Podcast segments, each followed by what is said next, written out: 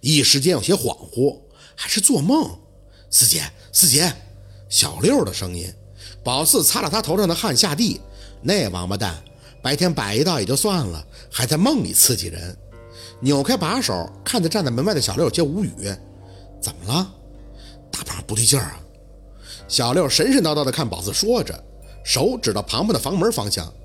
我起来上锁，听见房间里有动静，耳朵贴上去听到一直在哭啊，敲门还不应声，一边哭嘴里还一边念叨着什么不去啊什么的，不去。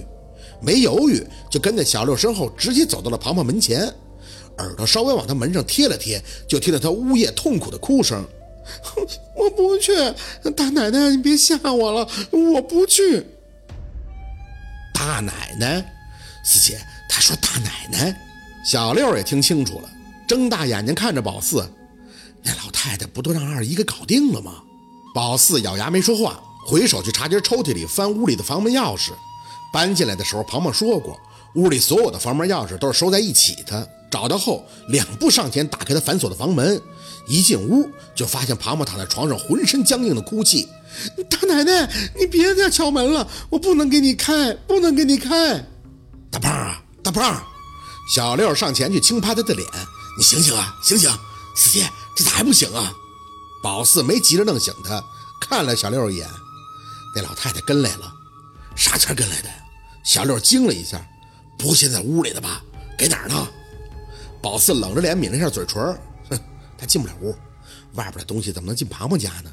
肯定是被他二姨赶走了以后心有不甘，所以就奔着庞庞来了。妈的，看来这老太太那不是一般的个子呀！小六不明白，四姐，你不是说庞庞体格好吗？不容易被脏东西缠住啥的。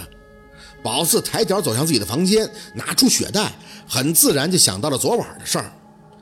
应该是昨天晚上，昨天晚上庞庞肯定喝酒了。她是女孩子，喝醉了以后气会弱，容易被钻空子盯上。这么一想，那庞庞蔫巴的状态就好理解了。这老太太还真是不收拾了一下，她不爽啊！小六蒙圈圈的跟在宝四身后，眼看着他直接走进户门，沉了一下气，凑着猫眼往外一看，什么都没有。眼睛没移开，从兜里随后掏出血袋，往腰上一系。一个马脸的老太太果然正笑嘛滋儿的站在那里。她敲着门，乐呵呵的样子，声音尖尖的响起：“胖胖，我来带你出去玩了。”心本能的一缩，这情形实在是太像大变活人了。许是知道有人正在看他，那老太太的眼睛慢慢的看向猫眼儿。眼珠子一瞬间就变得死灰，嘴里还是笑的。嘿嘿嘿嘿嘿啊！你在哪儿？宝四一个眼，叫过小六，示意他把烟拿过来。这种事儿可没有红包，他娘的不借气揍他，那都不解恨。小六没动，疑惑着也冲向猫眼往外看了看。这走廊啥都没有啊，直接能看到对面那家大门了。四姐，他真在门外呀？懒得理他，自己回身床头柜拿出早就买好的香烟，还有打火机。烟叼在嘴里的时候，小六还在使劲的看。四姐啥也没有，为啥我什么都看不见呀？这给宝四闹心的。你想看啊？小六听宝四这么一说，就来精神了，擦着手，哎，四姐，我能看吗？说真的，我挺好奇的。心真是大呀！不找找虐，他是觉得生活太乏味了吧？宝四确定，你真要看？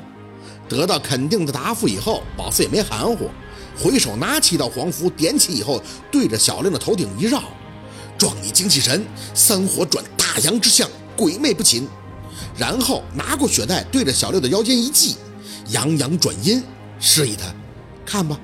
小六蒙蒙圈圈的就趴着门，对着猫眼看出去，嘴里轻声的念叨：“不对呀，刚才能看出走廊呢。”这会儿咋就能看见灰色的东西？死灰死灰的，别的啥都没有啊！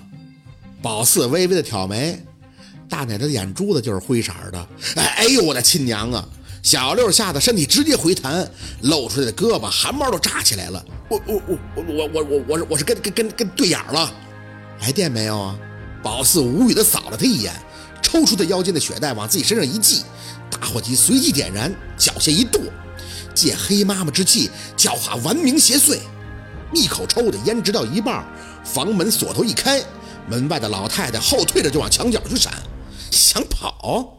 宝四冷眼瞪着他，嘴里大口裹烟的同时，手上的黄符点燃，气流冲身时，整个人一跃而起，嘴里的烟头一吐，以指诀搭配，咬破中指，顺着棚顶直接点到地上。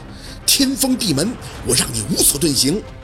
老太太不敢现身，整个身体的状态现在就完全是一团黑气，在宝四点化完的走廊里四处的乱窜，可是她遁不出去。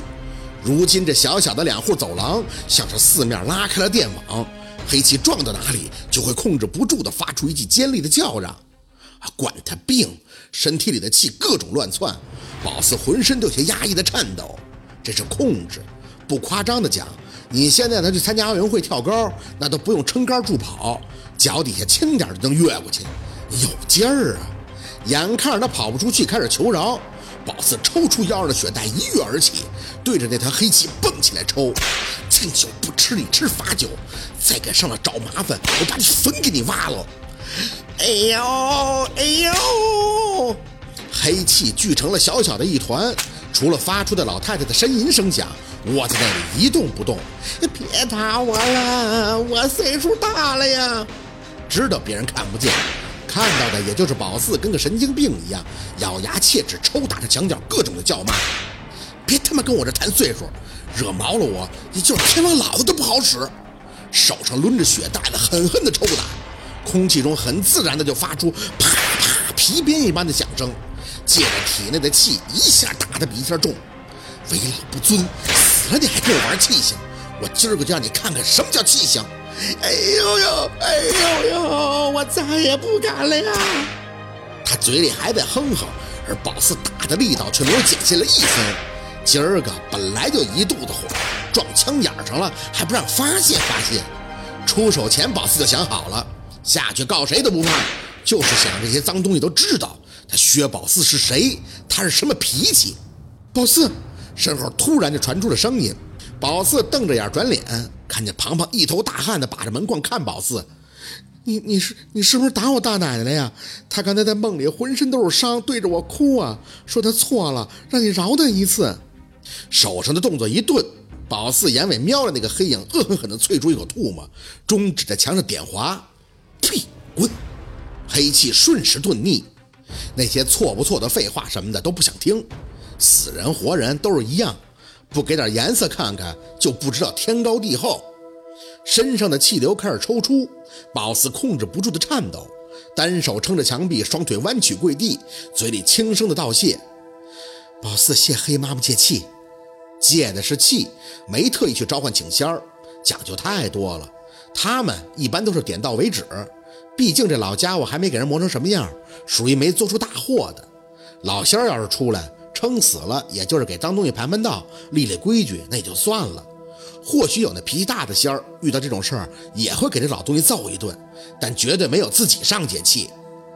四姐，大胖他，小六搀扶着庞庞，他刚才话跟宝四说的虽然很清楚，但整个人还是如同没有睡醒一般，迷迷瞪瞪的样子。宝四，我大奶奶说她再也不敢来了，你别打她了。好，今天的故事就到这里了，感谢您的收听。喜欢听白好故事更加精彩，我们明天见。